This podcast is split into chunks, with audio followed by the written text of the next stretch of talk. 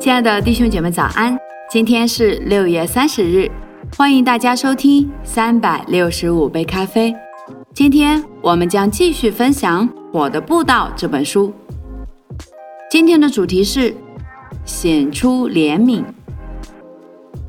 作者在书中分享到说：“我迷上了圣经里的‘怜悯’一词。当神和耶稣用这词语的时候，是有特别的意思。”它是指对贫乏的人的一种感情。以下是使用这词语的一个例子，在路加福音十五章十一到三十二节那里记载到，有一位父亲望着前面的路，不停的在等候。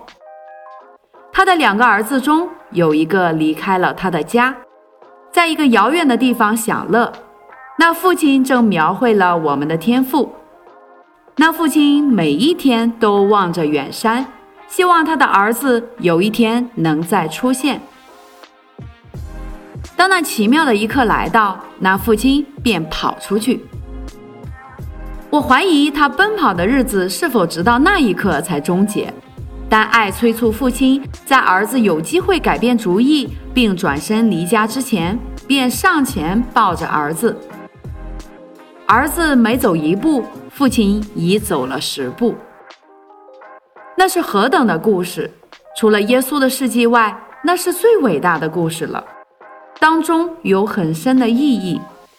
举例来说，那儿子曾在猪群中工作，回到家时只穿着他唯一又肮脏又破旧的衣服，而且带着难闻的猪味。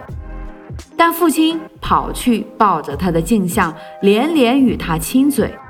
拥抱那一无是处、满身臭味的儿子，深切的爱和怜悯胜过了嫌弃。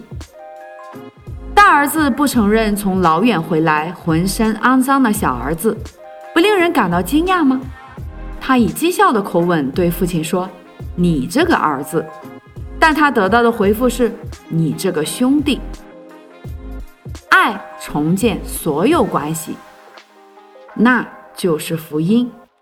大儿子控告小儿子在妓女身上浪费金钱，这是他所假设的，之前从没有提及。但父亲不要求知道他的指控是真是假，他没有问他的小儿子犯了什么罪，他只看见他的儿子在穷途末路中。这里有一个失丧了、死去了的人需要爱，爱能恢复生命。他需要时间，但他已经回来了，那就是那浪子所能做的一切。现在他的父亲可以饶恕他，送给他一个重新做人的机会。而这里显明了福音，也表明怜悯的意思。当我知道“怜悯”一词含有具体的回应时，我更加明白这个故事。当一种感觉流通我们的身体。它会感动我们内在的器官，使我们里面产生惊喜。我们说我的胃翻转了，或我的心停顿了。但那词语是形容耶稣望着人群时那触动耶稣的感觉。他被怜悯所感动。他不单是纡尊降贵的行动，他是母亲或父亲无可抗拒的本性，把儿女从危险中抓回来。耶稣不能。也不会救自己，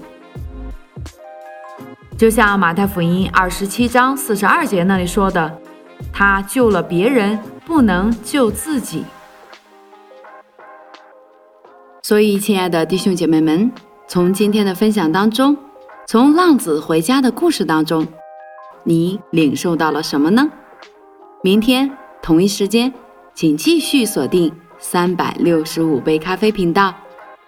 祝福大家，以马内利。